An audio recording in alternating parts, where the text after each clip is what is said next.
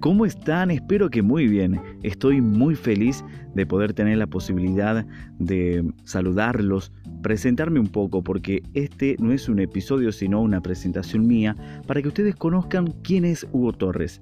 Vivo en Tucumán, Argentina, tengo 26 años, soy estudiante de la carrera de locución y del profesorado en teatro. Me gusta muchísimo el doblaje, grabar spots publicitarios, me gusta viajar, me gusta mucho la comida, obviamente. me gusta leer libros, escuchar música de todo tipo.